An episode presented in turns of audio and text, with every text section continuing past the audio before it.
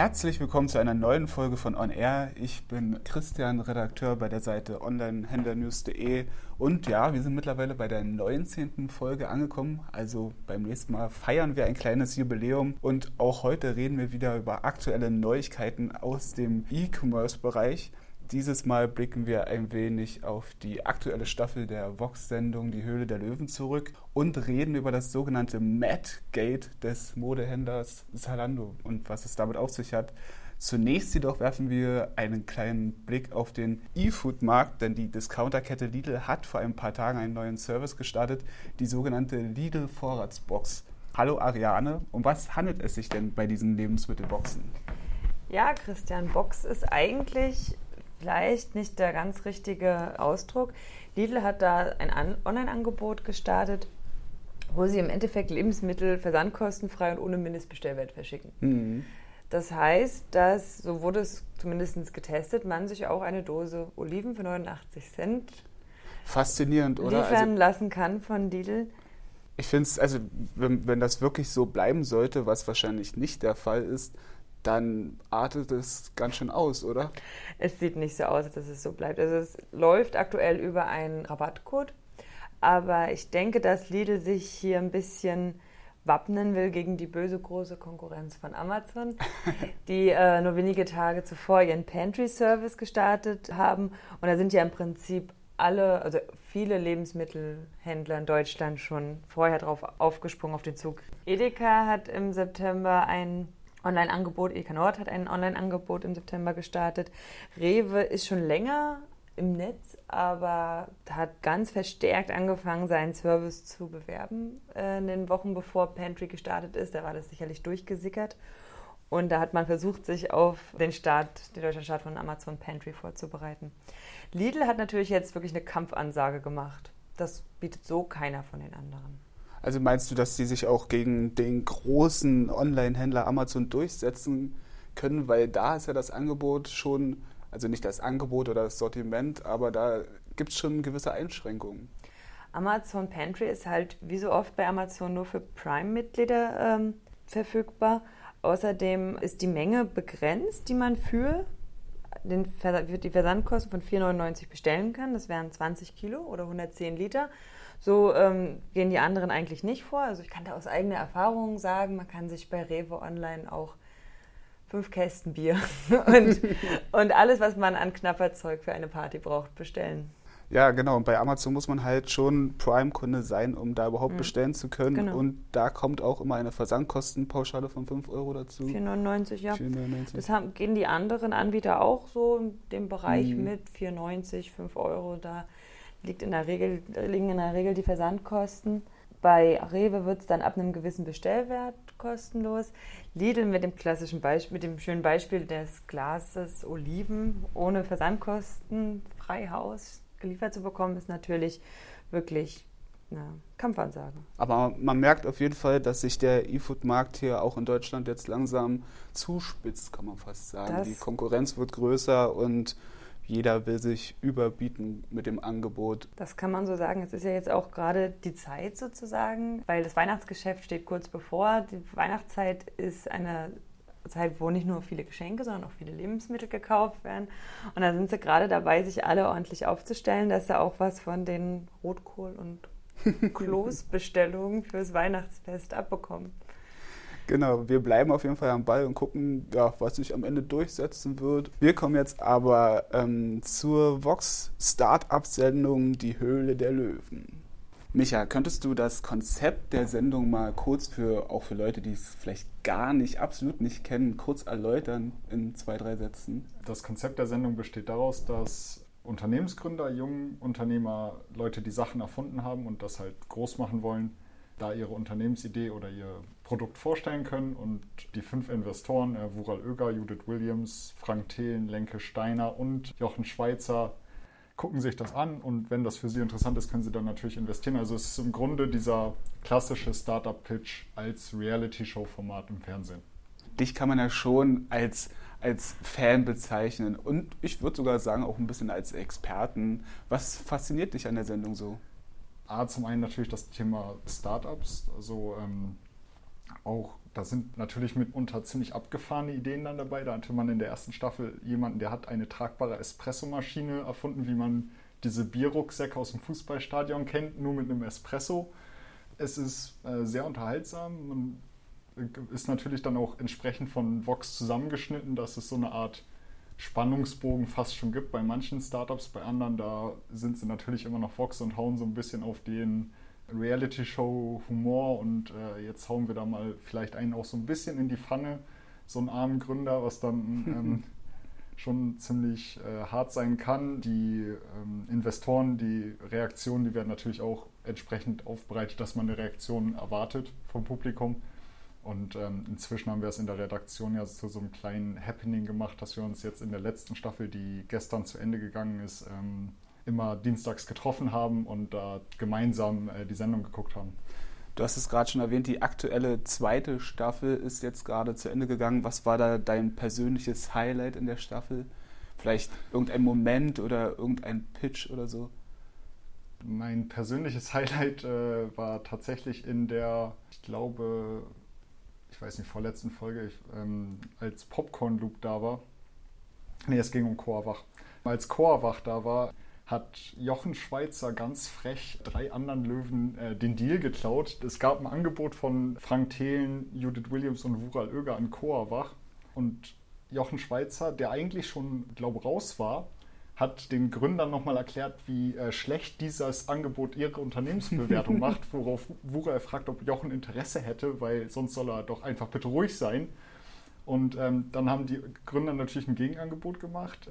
Die drei Investoren sind ausgestiegen und Jochen hat in dem Moment gesagt, wisst ihr was, das kann eh keiner rechnen. Ich finde euch cool, ich bin dabei. War so ein Moment, von dem hätte ich mir fast schon sogar mehr gewünscht in der Sendung. Der, da kam jetzt auch in der, in der letzten Folge ähm, am Dienstag, kam nochmal so ein kleiner Kampf zwischen den Löwen auf, wo Jochen Schweiz auch so ein bisschen sehr harte Bandagen angelegt hat teilweise. Aber das sind auch so Momente, da sollte Vox vielleicht dann für die dritte Staffel ein bisschen mehr Wert drauf legen, dass da auch da nochmal ein bisschen mehr Action reinkommt, sage ich mal, weil mhm. wenn jetzt alle einfach nur der Reihe nach aussteigen oder einer macht dann den Deal, das. Aber die wurde auch schon angekündigt für das kommende Jahr. Ne? Genau, die dritte Staffel ist für das nächste Jahr bestätigt. Ich habe mir auch mal ein bisschen die Zuschauerzahlen angeguckt und die sind ja auch stetig nach vorne gegangen. Also jetzt gerade in der zweiten Staffel, so die Hälfte der Sendung hatte über zwei Millionen Zuschauer schon. Ja. Also durchaus erfolgreich. Vielleicht so abschließend noch, welches Startup fandest du am skurrilsten? Gott, da muss ich mich an so viele erinnern. äh, ja, natürlich Einhorn, die jetzt ja nach dem Fernsehauftritt auch weiter für große Wellen sorgen, indem sie da jetzt vor Gericht gelandet sind wegen dieser Äußerung auf ihrer Kondompackung. Also für alle, die es nicht wissen, Einhorn, ein Startup, was sich auf die Fahne geschrieben hat, faire und nachhaltige Kondome zu vertreiben. Ähm, sind zwei ziemlich verrückte Typen aus Berlin, so äh, hippe Berliner Gründer, die da auch jetzt ihre Trash-TV-Sendung auf YouTube gemacht haben und irgendwie da eine ziemlich krasse PR-Aktion fahren. Und das endete jetzt vor Gericht von einem Konkurrenten, der einen Satz angezweifelt hat, dass ein Kondom für bis zu drei Orgasmen sorgen könne. Aber die nutzen da halt die PR-Schiene komplett aus. Also die sind ja in aller Munde inzwischen. Das stimmt, ja, da kam es zu gewissen Missverständnissen bei dieser Formulierung. Gut, soviel zur Sendung Die Höhle der Löwen. Wir machen jetzt weiter mit dem ominösen Madgate.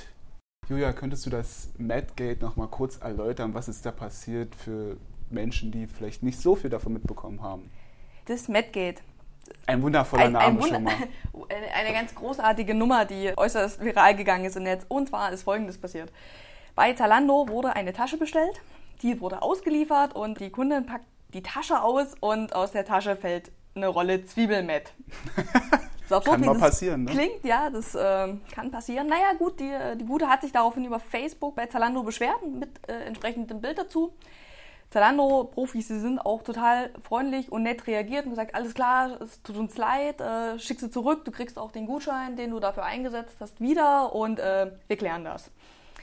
Jetzt ist das natürlich das passiert jetzt nicht im Geheimen, ne? Das ist halt Facebook und bis heute wurde das knapp 16.000 Mal geliked. Wahnsinn. Über 1100 Mal geteilt.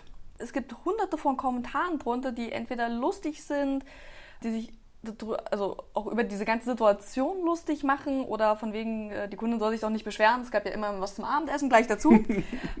ja, das ging halt steil und natürlich dann halt auch bei Twitter ging das dann auch los und gerade unter dem Hashtag äh, Madgate oder andere unterhaltsame Formulierungen wie It doesn't matter ähm, gab es sehr viele sehr unterhaltsame Tweets und Meldungen dazu im Netz. Genau. Ich fand auch die erste Reaktion von Zalando selbst sehr faszinierend. Bei Twitter haben die geschrieben, das muss ich jetzt einfach mal kurz vorlesen. Hallo, das tut uns wirklich leid, dass die Ware nicht im einwandfreien Zustand ist und sogar etwas völlig Falsches mit dabei war und so weiter und so fort. Einfach diese Formulierung nicht im einwandfreien Zustand ist in diesem Zusammenhang schon, naja, ne? Ja, darauf beziehen sie sich allerdings äh, auch darauf, dass es sich eindeutig hier um eine Tasche handelt, die schon mal verkauft mhm. wurde und die dann retourniert wurde von jemandem, der damit auch schon seinen Einkauf gemacht hat. Also so prinzipiell überhaupt dieses ganze im Modebereich ja schwierige Retour, diesen schwierigen Retourpunkt anspricht, dass man ja genug Leute hat, die Sachen tragen, benutzen und sich dann denken, oh ja gut, jetzt hatte ich das zwei Wochen, jetzt gefällt es mir nicht mehr, schicke ich es zurück. Mhm. Das ist halt ein Problem, aber Zalando reagiert da halt tatsächlich ziemlich cool drauf, weil sie sich halt so selber drüber lustig machen können und auch vor allem selbstironisch daran gehen. Also es ist ja zum Beispiel der Boris Radke, der äh, Pressesprecher von, von Zalando, der hat ja auf Twitter sogar dazu aufgerufen, noch mehr Mettwitze zu schicken und die Leute drüber lustig machen. Ist, ist eine echt schöne Sache. Auf jeden Fall. Also die haben es sehr, sehr gekonnt aufgegriffen. Was ich mich aber gefragt habe, könnte man nicht sogar ein bisschen vermuten, dass die es einfach selbst mit Absicht gemacht haben und so etwas lostreten wollten?